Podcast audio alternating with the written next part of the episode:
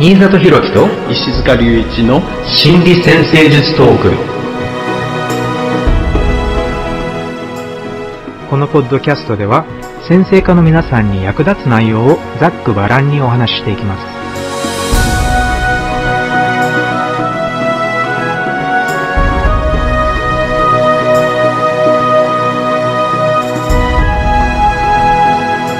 はい皆さんこんにちは。新里博樹ですこんにちは、石塚隆一です。よろしくお願いします。よろしくお願いします。えー今回は心理先生術における海洋性というテーマでお送りします。はい。まあ、天体シリーズの、まあ、第2弾という感じなんですけれども、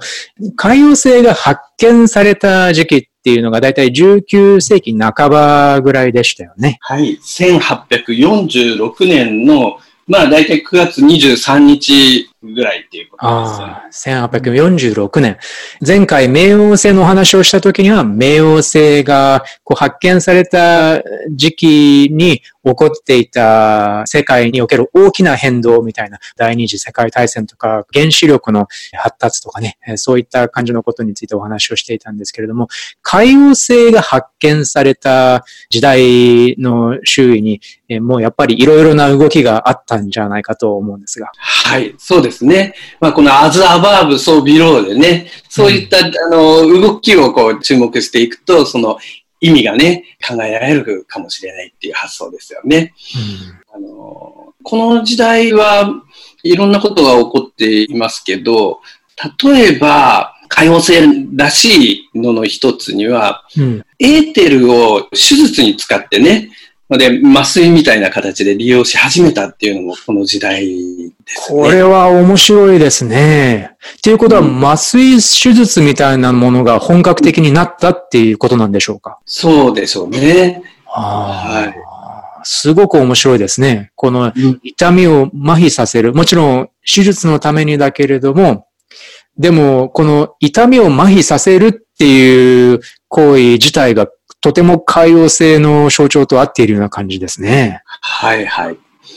あと、他には、例えば、フォックス姉妹がこう話題になって、これはあの、ちょっと高齢術みたいなね、ものがちょっと話題になった時期かもしれないです。これはあのなんかスピリチュアリズムみたいな感じでしょうか？はい。まさにね、そういうところにこう、つながるようなテーマじゃないかなと思いあます。この頃だったんですね。こう、死後の亡くなった家族の霊とかを下ろしてお話しするみたいなそういう感じの。そうですね。ああはい。とってもなんか、多様性って言って、こう、ちょっと絵が、こう、思い描けるのの一つかなっていう気は。うん、あの、肉体、肉体のこの物理的な世界から離れた見えない世界見えない世界。つながるみたいな。あの、コックリさんみたいなね、あなんかーうんこうみんなでこう手を合わせて、それで語らせるみたいなのが流行ったりとかね、そういうのにもつながっていくかもしれないですよね。まあ、霊的なもの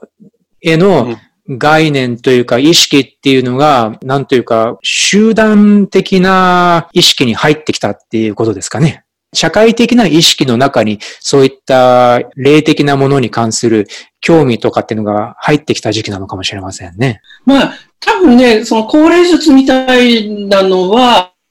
結構うん昔から文化としてはね、こう、うんうん。あかもしれないんですが、その後多分一旦科学的な思考がね、こう広がってきて、それで、えーその後で、だからこの例っていうのが、えーやっぱりこうあるんだよみたいなこう話が話題になって、えー注目を集めた感じかもしれない。うんうんもう本当にすごく真剣にこういうスピリチュアリズムを追求した有名人とか結構いましたよね。はい。はい。えシャーロック・ホームズの作者とかも結構真剣にやってたよっていうような話を聞いたような聞かなかったようなっていううん記憶がありますけれども、やっぱり海洋性っぽいですよね。はい、はい。うん、そうですね。シシャーロック・ホームズとかは推理小説みたいな、ミステリーみたいなね、えー関係するかもしれないですけど、結構、えー多様性のテーマにもこう、関係しそうですよね。海洋性と冥王性と合わさったような感じ合わさってますよね。確かホームズ自体も結構、何でしたっけ？なんか結構、あの、麻薬中毒みたいな感じのキャラじゃなかったですかね。ああ、そうなんなんか、そういう話をまた読んだことがあるような、ないようなっていう感じですけど。あとは、海洋性で思い浮かべるのは、あの、芸術とか音楽でいう印象派っていう時代がちょうど始まった時期と大体重なっていると思うんですけど、よく、境界線があんまりはっきりしないような感じの、例えば、絵だったらなんか、モネとかですよね。あの、クラウド・モネとか、はいうんえっ、と、もう、もう何人か結構有名な人いますよね。あとは音楽とかだったら、あの、まあ、デビュッシー、えー日本語ではドビュッシーっていうのかな？デビュッシー、ドビュッシーはいの、えー印象派の音楽っていうのがものすごい、あのはい特徴的ですよね。はい。こう、もうほとんどテンポを感じさせない波に飲まれるような感じの音楽っていう、あの、のが、やっぱりこれもすごく海洋性的だなと思うんですけど。はい。はい。まあ、時代も多分ね、海洋性が見つかった頃、見つかった後あたりのところで、こう、とっても広がってきてるような感じがしますよね。あの、ちょうどこのあたりでカラー写真ができるようになったっていうのもそういう感じなんですか？そのあたりなんでしょうか？写真もこのあたりみたいですね。あの、この写真とかね、映像もとってもこの海洋性に関係してますよね。ああとあの、プラスチックも最初のこのプラスチックがこう作られたのもこのあたりの頃、なんかね、ニトロセルロースっていう形で、これはあの、1855年に出てきたっていうふうにん情報ありますが、面白いですね。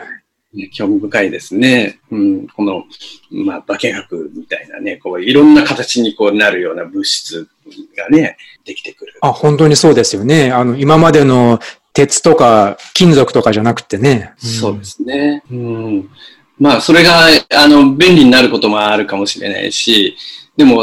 最近だと、ああれですよね、その、ビニールとかプラスチックが、今度、環境汚染の問題にもつながってて、かえって環境に対して毒になってしまうっていうことですよね。うん。はい、はい、っていうところもありますよね。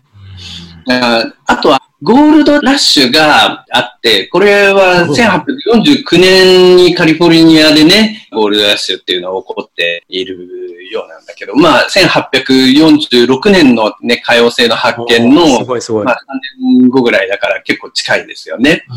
それで、その後、あの、まあ、10年ぐらいの間に、今度1859年には、最初の商業油田が使われてくるっていう、あの、油田の、この油ですよね。うん。あ、そうか。やっぱり油を使うようになるから、油に価値が出てくるんですね。うん、そうですよね。油を掘り出すことに価値がでできてくる。ああ、すごいですね。で、ちょうど海洋性は油を司るっていうのありますからね。油とかガソリンとかですよね。はい。だかあら、この辺は結構、その可用性的なものがね、こう、どんどん広がっていく流れが考えられそうですね。あこれはすごい興味深いですね。勉強になります。はい。あとは大きな社会運動としては、共産主義宣言のあたりなんでしょうか？はい。カール・マルクスですよね。資本主義でね、動いていってる社会が、結局、あの、最終的には人々がみんなで協力してみたいな形の状態になっていくっていうような概念が、こう出てきて、だから、その、民衆の理想みたいなうん感じの概念がこう出てきたのかもしれないですよね。そうですよね。理想に基づいた、えーうん政治体制っていう感じがしますよね。経済体制っていう感じが。だから、まあ確かにね、この共産主義も、あの、とっても海洋性っぽいところもありますよね。ですね。あと、あの、奴隷廃止運動みたいなのも結構ね、積極的にこの辺で起こってきて、これが、まあ、だんだん1860年代には南北戦争みたいなところにつながっていく。ちょうどこの頃なんですね。そうですね。あのーちょうどアンクルトムズ・キャビンっていうトムおじさんの小屋っていうのが出版されたりとか、で、あの、多くの人がね、そういう問題っていうのかな、その、多分、立場の弱い人に関して理解を深めていくみたいなテーマを考えると、多様性とのつながりみたいなのがね、こう見えてくるんじゃないかな。立場の弱い人への共感とか、救済とか、そういう感じかもしれませんね。共産主義であれ、奴隷廃止運動であれ。うん、うん、はい。あの、イギリスの方では、あの、ディケンスが、ああ。ね、あの、まあそういう部分っていうかな、このやっぱりこう貧しい人々の苦悩みたいなのをね、えー、書き表して、えー、理解が広がっていく様子みたいなのが出てきているようです、ね、こういう苦しむ人たちへの共感っていうのは非常に寛容性らしいですね。まあ、魚座らしいというの、言うこともできるかもしれないけれども。はい。はい。なるほどね。で、そうですね。まあじゃあ、心理先生術という感じに可用性を捉えていくとどうかなと思ってたんですけど、うん、はい、よく言われるのは、教会をぼやけさせるとかって言いますよね。教会を、えなくす、溶かすとかって結構言いますよね。はい、はい。そうですよね。なんか一番よく言われる、よく先生術とかのトークで他の人たちが話しているのを聞いていると、一番よく言うのは、例えば相手との境界線がうまく張れなくって、うん、どうもだから相手からの侵害されてしまうみたいな、なんか相手から自分の、例えば利用されるっていうのとはちょっと違うかな。でも、なんとなくだからちょっとこう、うまくノーって言えないとかね、ううまく、こう、いや、あの、そういうことは嫌ですって言えないとか、断れないとか、そういう意味かもしれないし、または、もうちょっと違う次元で、情緒的な境界線が張れないとかいう感じで、だから、えー、相手が感じていることをそのまま感じてしまうとか。なんか、ま、周囲の人人たちの感情をそのまま自分も受け取ってしまうとか、なんかそういう感情の人にも結構たくさんあってきましたから、割と多いんじゃないかと思うんですけどね。はい、はい。うんつまりそれだけの繊細さを持っているということなのかなと思うんですけど、えー、そういう周囲の人たちのムードとか、えー、感情とかっていうのを繊細に感じるっていうこと。それだけの敏感な感受性がある。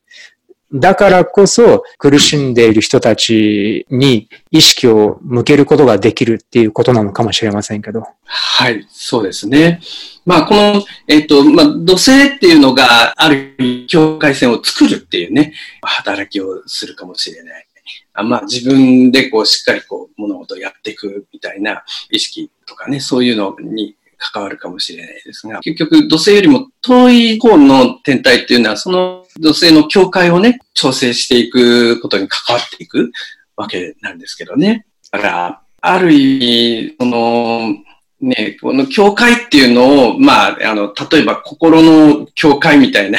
形でね、えー、ここから先はこう自分のこう範囲みたいな感じで考えたときに、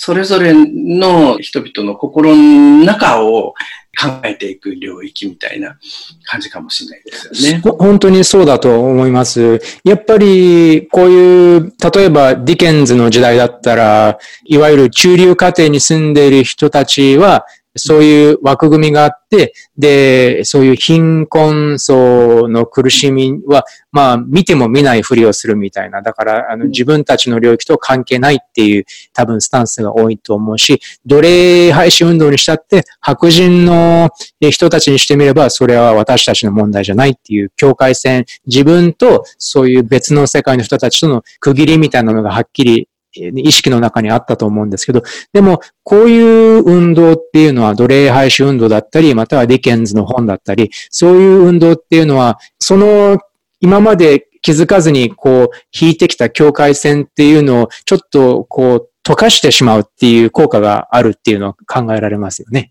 そしたら、あ今まで考えたこともなかったけど、本当に彼らだって同じ人間なのに、なんであんなにひどい扱いを受けているんだろう。何かが間違っているっていう感じで、だから、それまで土星の象徴する、こういう自分と他の人たちの境界線みたいなのがちょっと解けるから共感が可能になるとか、そういう感じの、ちょっといい感じの現れ方としては、そういう表現ってやっぱりありますよね。そうですね。土星を超えて天皇星、海王星ってこう、あの、ありますが、それは、あの、ちょうどヤギに対して、こう、水亀魚のサインがね、天皇星、海王星が支配しているっていうことでね、対応として考えることはできると思うんですが、この天皇星の段階では風のエレメントなので、だからまあ、ある意味情報として、あ、そういうような人がいるんだな、それはこういうことかもしれないなっていう、なんか情報として知性でそれについてこう分かっていくみたいな感じかもしれないですが、今度、魚のところ、海洋性の領域になると、こう水のエレメントになるので、だからまあ感情的にまあ共感していくみたいな、そういうニュアンスが入ってくるわけですよね。だから、こう、立場が全然違う人の気持ちをよくわかるみたいな、そういうところにこう、向かっていくのかもしれないですね。そうですよね。結構、だから、ちょっとこう、かわいそうな、あの、人の話とか、かわいそうな動物の話とかを読んだり、聞いたりして、こう、涙が出てくるっていうのは、やっぱり、情緒的にその人の苦しみ、その生き物の苦しみに反応しているっていうことだから、それやっぱり海洋性ゴーザっぽい動きですよね。はい。そうですね。うん。まあ、そういう、いわゆる美しい境界線の溶かし方っていうのもあるのかもしれないし、また先ほどのお話のように、別にそういう意味じゃなくても、こう、周囲の、例えばネガティブな感情だったり、重い感情とかをまともに受けてしまうっていう、そういう意味での境界を保てなくなってしまうっていう、ちょっと問題のある現れ方っていう、あの、繊細すぎるような現れ方っていうのもやっぱり両面あるのかなって思うんですけれども。あとは、依存っていうのが結構海洋性とよく、こう、海洋性と組み合わせてお話しされることが多い心理的な状態じゃないかと思うんですけど。はい、はい。そうですね。まあ、これも、まあ、気持ちをね、こう、今、共有していくっていう、その境界をなくすっていうところの、まあ、一つの側面かもしれないですよね。うんあの、他の人に依存してしまうとか言って言うとなると、やっぱり、あとは共依存っていう言葉は結構ね、この、この12年、20年ぐらいで使われるようになってきましたよね。はい。何か問題を持っている人に、だけど、やっぱり依存してしまっているみたいな。うん。で、お互いに相手を、に頼りながら、本当は、こう、独立して動くべきところを一緒に動かしてしまって、それをこう、良しとしてしまうような状態ができちゃうっていうことですよね。何かこう、アルコール中毒の旦那さんがいて、で、いつも悩まされているんだけれども、でもそれでも別れたりするよりは一緒にいることを選ぶっていうのはなぜかとかね、なんかそういう感じのシナリオで共依存っていう言葉が結構使われることが多いと思うんですけど。はい。うんあとは、そのままもっと、まあ、薬物への依存症っていうのもあるかもしれないし、最近ではネット依存症なんていう言葉が結構ありますよね。うん、まあ、だからいろんなことに対する依存っていうところですよね。うん。で、これらが海洋性と一緒に、海洋性が司るものとして考えられているっていうのがなぜかってちょっと考えてみてたんですけど、多分この麻酔手術って先ほどおっしゃっていただいた麻酔手術のような感じで、やっぱり痛みを麻痺させてくれる何かを求めているっていうことなんじゃないかなと思うんです。なるほど。なるほど。はい。この場合はでも心理的な痛みっていうのがあるわけで、で、やっぱりこれだけ恵まれた2020年近くの現代においても、でも心の痛みはまだなくならないっていう感じがありますから、やっぱりそれに比例して、ほら、孤独感っていうのが、現代人の孤独感ってやっぱ結構、ね、まだまだ全然、だから、それは治療できないまだ治療できていないっていう状態じゃないかと思うんですけど、だから、現代人のその心の痛みとか孤独の痛みとかっていうのが、そういうのに比例して、こういった可用性の痛みを麻痺させてくれるような依存症的な行動っていうのが目立ってくるのかもしれないと思うんですけど。うーん、そうですね。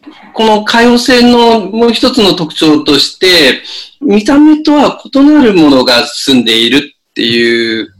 あるっていうね、そういうような言い方もありますよね。うん。あの、だから先生がよく言われますよね。うん。はい、はい。これもとっても洞察が深くなるっていうか、まあ今のその依存の話とかね、そういうのも、見た目にはこうよくわかりにくいようなこともあるかもしれないですよね。この、見た目とは何かが違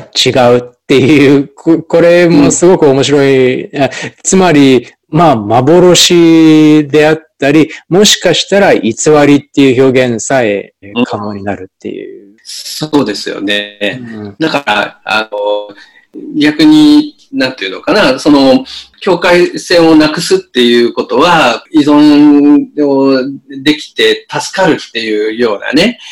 そういうようなイメージがあって、そこへ行くかもしれないけど、でももしかしたらこう余計苦しくなってしまったりとかね、そういう状態になるかもしれないし。うんあの、マジックとか魔術とかっていうのもね、あの、可用性の領域ですよね。うん。それも、まあ、見た目と違うっていうところ、うんそうそうそう。うん典型的な表現のポイントですよね。で、純粋に技術としての幻を追求するのがもちろん映画を作る人たちだったり、テレビを作る人たちですよね。映像の魔術っていうのが本当に素晴らしい発達をもう見せていますよね。この20年で。はい。はい。まああの、うん印象派に、印象派とかでこう始まってきた、こういう、あの映像の進歩っていうのが、まだまだ進歩が続いていますよね。はい。私が、この多様性をね、いろんな先生からのね、ご意見を見ながらね、勉強していったときに、スーキンさん、これは多様性っていうのは、まあ、洗練をししていくっていう概念をね、そこに結びつけていて、だから、あの、まあ、ある意味、その、えー細かい要素に敏感になって、見分けがつくようになるっていうところの部分も、こう、洗練っていう。それが、まあ、例えば、こうね、映像の美しさとかね、そういうところに、え向かっていく要素でもあるかも。で、その美しさ、あるいはその理想に向かってこう洗練をしていくんだけど、それがどんどんどんどんその理想に向かって、い良いところをね、こう、抽出しながらね、組み合わせていくと、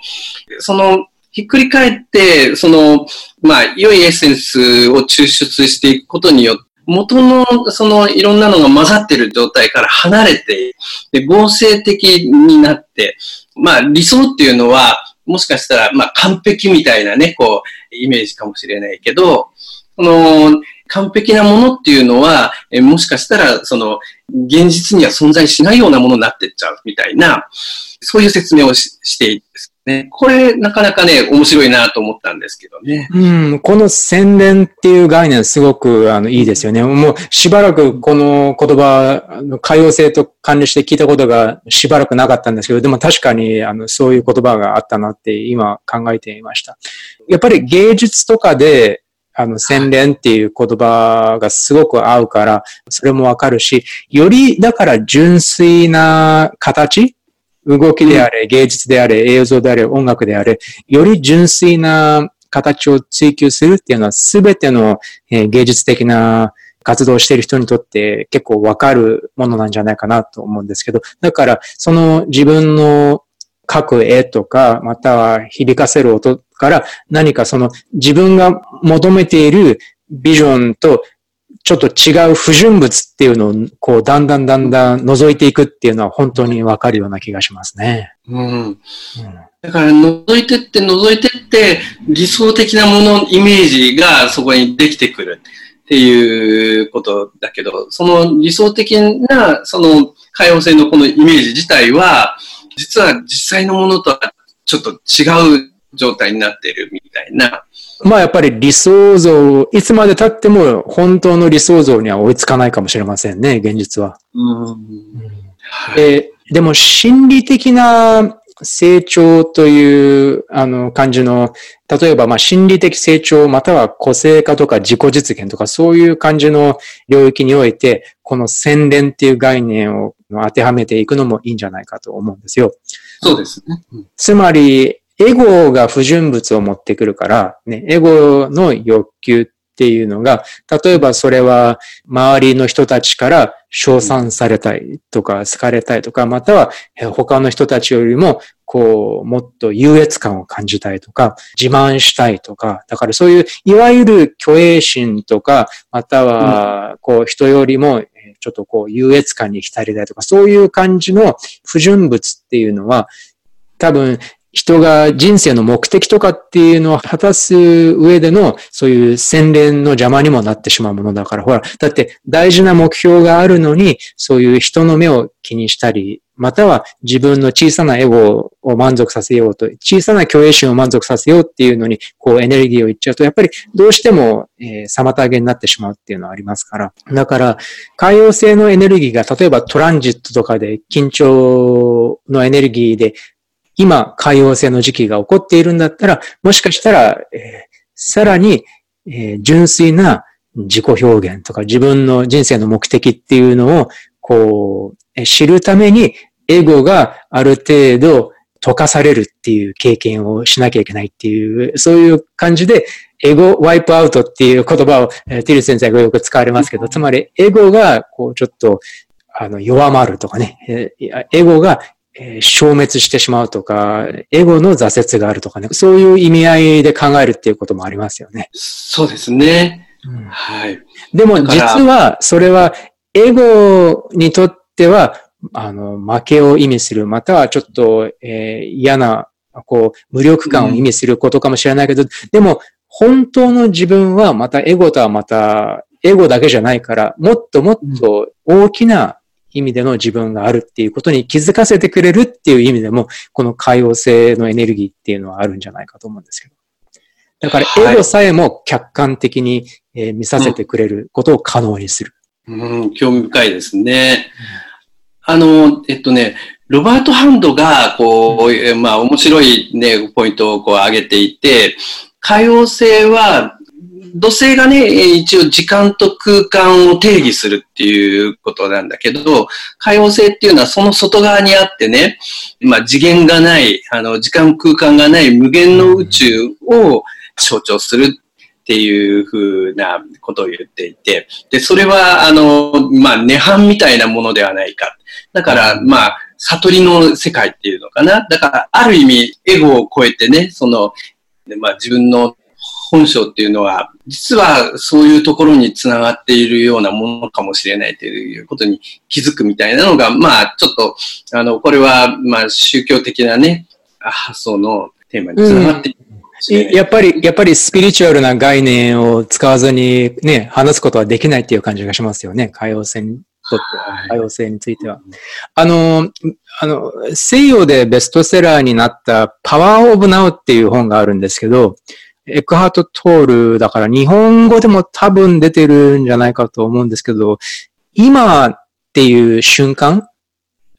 に、うん、まあほら、マインドフルネスとかっていう言葉がありますよね。あの、よく仏教とかで。だから、それと似たような感じなんですけども、すごく美しい本を Power of Now っていう、今の力っていう意味ですよね。今の力っていう本、まあ、あの、日本語訳がどういう題なのかわかんないんですけど、でも、そういう本が、本当にすごいベストセラーになって、だから、えまさしく、社会、まあ、集団意識にこう、バーッと入っていった、メインストリームに入っていったっていう感じがしますけど、やっぱりこういうのも、今っていう瞬間に意識を向けるっていうことは、つまり明日のことは考えていない。で、昨日のことも考えていないっていうことだから、だからやっぱり時間空間から意識を脱却させてくれるっていう意味では、その先ほどのロバート・ハンドが言ったコメントとすごく似ているような気がしますね。うん、ちょっと、まあ、多様性に焦点をこう、えー、向けていく、なんか一つのね、こう、うん、方法っていうか、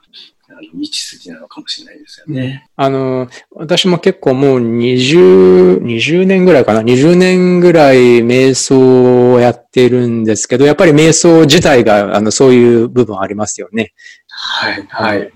時間とか空間とかから意識をこう一時期離させるっていうか。うんそう。だから、まあ、あの、もともと私のホロスコープ自体がかなり可用性っぽいんで、だからこういう、こういう、こういう領域ではすごくアットホームな感じがするんですけど、でももちろん、えーね、人それぞれですよね。こういうエネルギーに対してどういう反応をするのかっていうのは。うん、そうですね。はい。まあ、個人個人ね、そういうようなところで、まあ、スピリチュアルみたいなところで意識を向けていくところもそうなんですが、あの、もうちょっと実際の、その、社会活動みたいなところで考えたときに、多くの人々が共有しているイメージみたいな、それは例えばメディアを通してね、いろいろみんなでこう共有するイメージ、集団的な夢とか希望とかね、うん。そういうものもこの多様性に関わってくるのかもしれないですよね。うん、そこら辺で、やっぱりティル先生の言う、えークリエイティブビジュアリゼーションっていう言葉がありますけれども、うん。創造的な視覚化、つまり、ビジョンを作っていく、作り出していくっていう意味での、あの、ものすごいクリエイティブな言葉だと思うんですけど、でも本当にそうですよね。映画を作る人だって、えーファッションを作る人だって、やっぱり集団に人間の社会全体に大きな言い方をすれば、こう、集合的な無意識そのものに影響を与えるぐらいのイメージをこう広めるっていうことですからね。はい、はい。うん。であの、前回もちょっとお話ししたんですが、冥王星の時にもね、この集団に関わる、まあ、木星、土星を含めてね、天王星、海王星、冥王星、このあたりの天体っていうのは考えるときにね、その集団のこう範囲っていうのを意識するといいんじゃないかな。で、その範囲っていうのは、まちっちゃいところから大きいところまで、いろんな次元があるっていうところが考えると思うんですよね。それは、あの、多分、この可用性をね、考えるときも同じようで、例えば、こう、イメージを共有している、感情を共有しているって言っても、例えば、二人で共有をするっていうところも、えーまあ、この可用性の話になるかもしれないし、もう、社会全体でイメージしているものを共有するっていうところも、可用性になるかもしれない。その間のいろんな次元のね、集団の、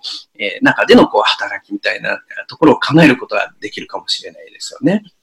面白いですよね、これも。あの、ずっと昔から物語を通じて、えーあの、いろいろなことをこう共有して伝えてきたっていうのが人の社会ではあるんじゃないかと思うんですけれども、ね、最初はそれは、まあ、あの、本当の古い物語とか神話だったりとか、そういうことで社会的な価値観とかっていうのを共有していくっていうのがあって、で、それが、まあ、今の現代社会の大きなレベルで言えば、えーそれは、まあ、例えば映画とかでそういう価値観を伝えているっていうのもあるだろうし、でも小さな小さなあの家族の中でもそういった家族の中だけでの神話っていうか、家族の中だけでの,、えーあの価値観を共有するための、えー物語っていうのがあるでしょうね。はい。あの、も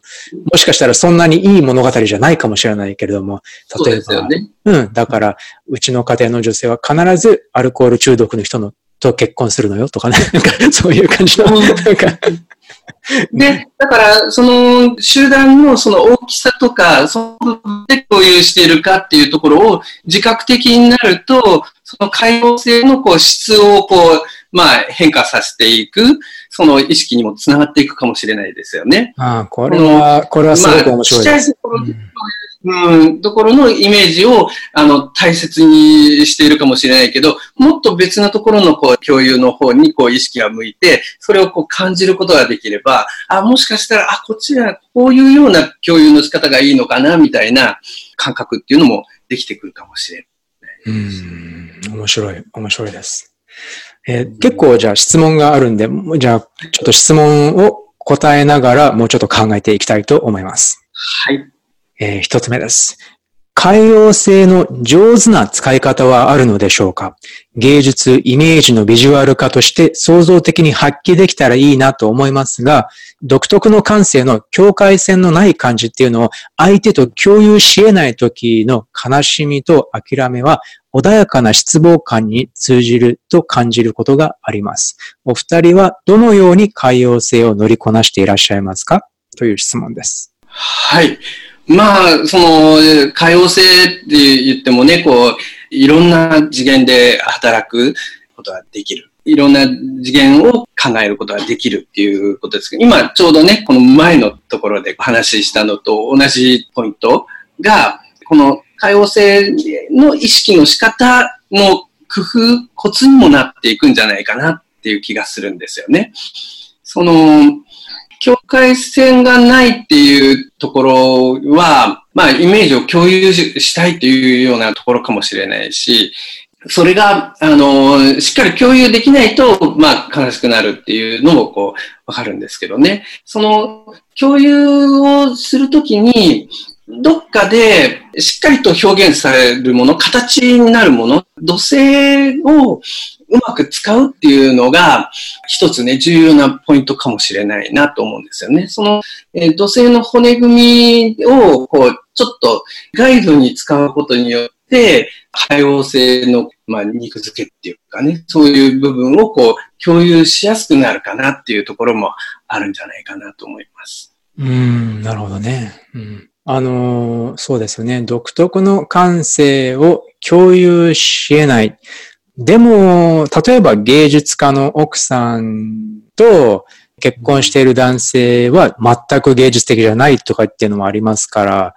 ね、そういうのも、あの、普通にあることですけれども、それが悲しみにつながっているかどうかっていうのはやっぱりそうとは限らない。だとするともしかしたら自分の独特の感性っていうのを、それこそおっしゃっているように、質問されている方がおっしゃっているように、え創造的に発揮できればできるほど、多分、それを形にできるっていうことが多くなるんじゃないかと思うんですけれども、形にできたら割と他の人たちとも共有できるっていうのもあるし、だから一人の相手と共有するものっていうわけじゃないんじゃないかなとも思うんですけれども、こういう自分の中の創造性っていうのは、もしかしたら別に、例えばだからパートナーっていうことだと思うんですけど、パートナーがその自分と同じ芸術的な趣味とかを持っていなくても、多分それはそうじゃないところでまた繋がれればいいんじゃないかと思わないこともないんですけど。うんうん、そうですよね。だからいろんなたくさんの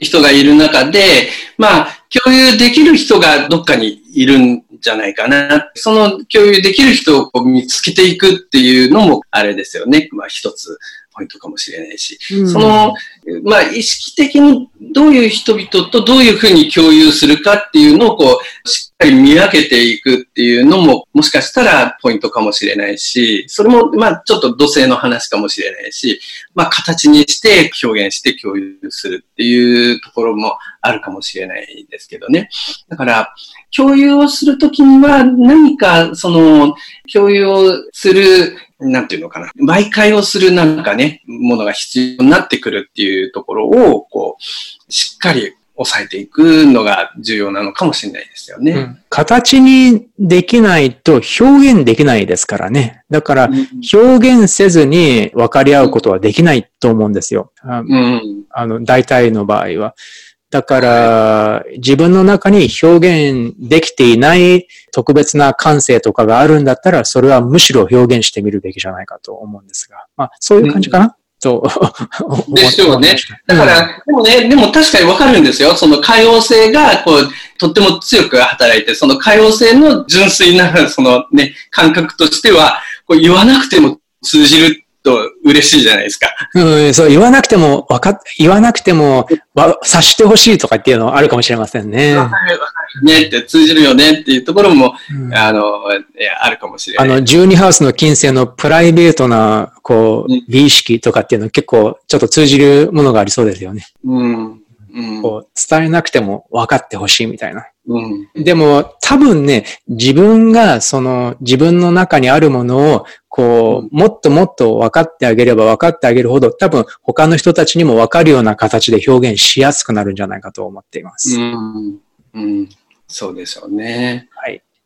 はい。という感じです。はい。じゃあ次です。この方はプロの先生がですね、今日お話しした、クライアントですね。今日のクライアントは、一人が太陽と土星の号で、土星に海王星がクイーンで地霊を形成していました。もう一人のクライアントは、太陽と海王星が号で、そこに土星がスクエアしていました。前者の方は、美容と癒しのサロンを経営されていました。後者の方は小さい頃お父様がアル中気味で仕事を転々としてご自身も仕事が続かなくてとおっしゃっていました。また時々体と意識がずれるともおっしゃっていました。えーだから、二人とも、この二人のクライアント両方とも土星と海王星の緊張があったけれども、片方の方は美容と癒しのサロンを経営していて、で、後者の方は仕事を転々として、お父様もアル中気味だったっていうことなんですね。で、癒しと経営は土星と海王星の良い表現かと思うのですが、経営などをしていない場合、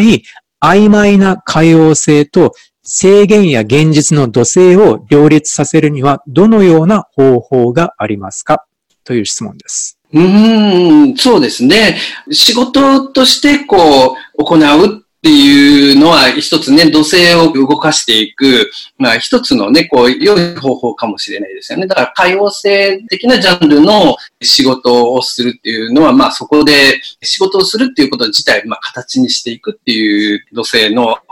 働きをこう結びつけていくのかもしれないですが、でも、その仕事にしなくても、今ね、形にして共有をするっていうことを行っていけば、やっぱり海王星のテーマが、その土星と結びつくと思うので、だから、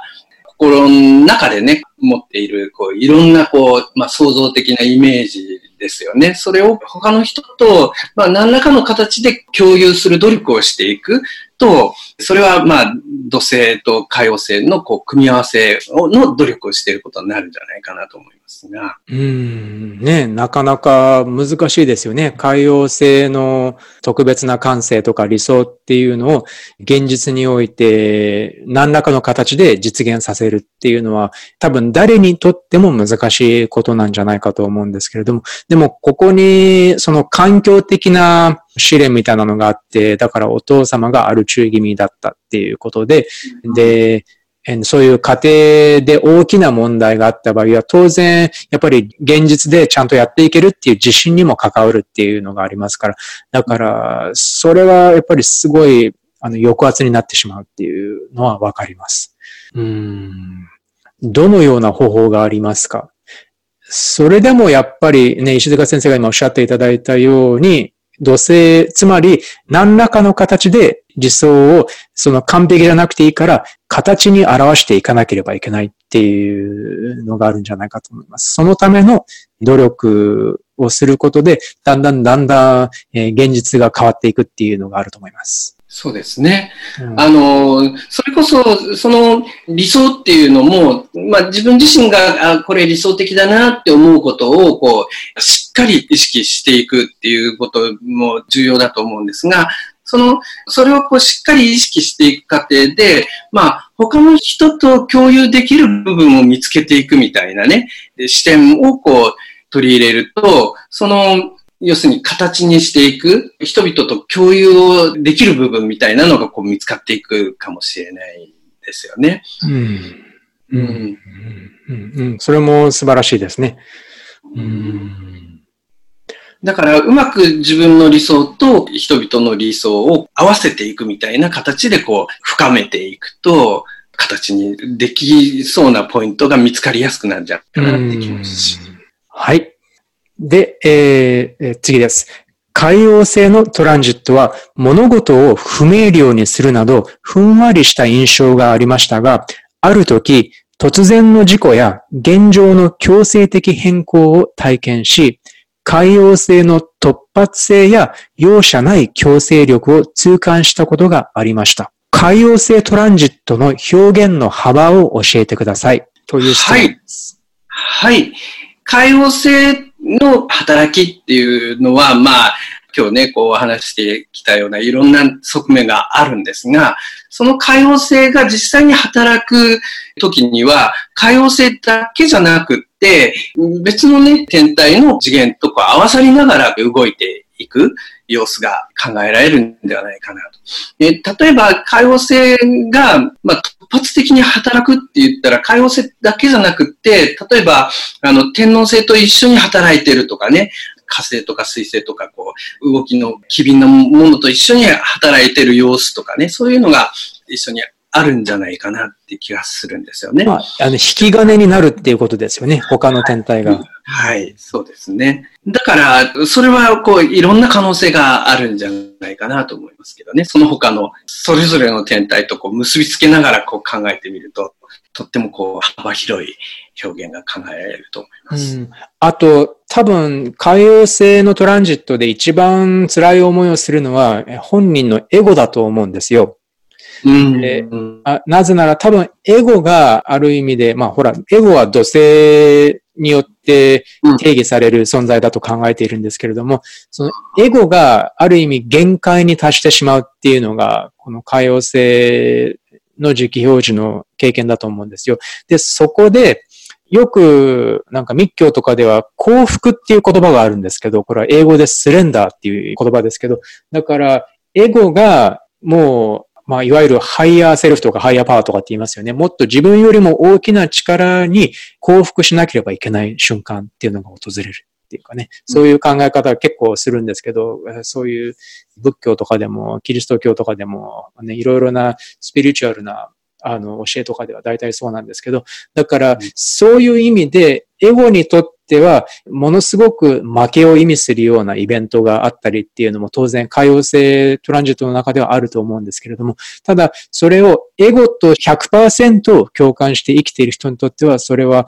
屈辱以外の何者でもないし、だからこそエゴワイプアウトっていう言葉があるんだと思うんですけれども、だからそういう意味では、いわゆるエゴが無力感を痛感する時期っていう意味は、なんとなくわかるような気がしますね。うんただ、大きな視点で見たら、それさえももしかしたら何か意義のある経験なのかもしれないなんていうね、考え方も、まあ、この状況に当てはまらないかもしれないけれども、でもそういう考え方もあると思うんです。そうですよね。こう精神的な、スピリチュアルな意味でのこう成長みたいなね、そういう次元での成長。まあ、あの、まあ、エゴが、まあ、さらに自分が成長していくための、こう、プロセスなのかもしれないですよね。まあ、エゴが洗練されるためのプロセスって考えることもできますよね。うん。はい。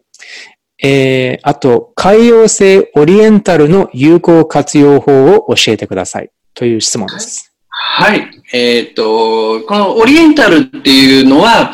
太陽の直前に、まあ、東の地平線からね、こう、登ってくる状態になっているっていうことですが、えー、ということは、その太陽のその人の活躍するときに空を染めてる天体っていうことですね。だから活躍の場を切り開く形の可用性の活用法っていうことですよね。だからまあ可用性的な発信方法っていうところを考えていくと、こう、いいかもしれないですけど、それはまあ、あの、人々にね、こう、理想とか夢とかをこう、感じさせたりとか与えたりすることによって自分の活躍の場がこう、えー、開いていくみたいなイメージかもしれないですよね。うん、だから、海洋性オリエンタルがある意味、太陽の行き先をこう、まあ導いてくれるっていう考え方もできますよね。うん、うんだから人生の方向性っていうのに大きく関わってくるんじゃないかと思うんですけど、海洋性のエネルギーが。の先ほどおっしゃっていただいた太陽の前に昇るっていう意味を考えるとね。そうですよね。だからまあ、海洋性的ないろんなこと、それもなんかね、その建設的にね、自分の活躍の場が開くようなことを考えていくいくといいかもしれないですよね。それは、まあ、多様性が、例えば、いろんな人々、それも、例えば立場の弱い人々の気持ちを分かって、えー、そこに向けて何かね、こう、自分ができることをしていくみたいなことでも活躍のね、こう、形になるかもしれないし、まあ、典型的にはね、例えば芸術作品とかね、そういうものをこう、えー、使いながらこう活躍していくっていうのもあるかもしれないですけどね。うん、今回お話ししてきた結構幅広い内容がありますけれども、あの、割とポジティブな使い方っていうのが有効な活用法っていうヒントになるヒントがあるんじゃないかと思います。はい。はい。で、最後の質問です。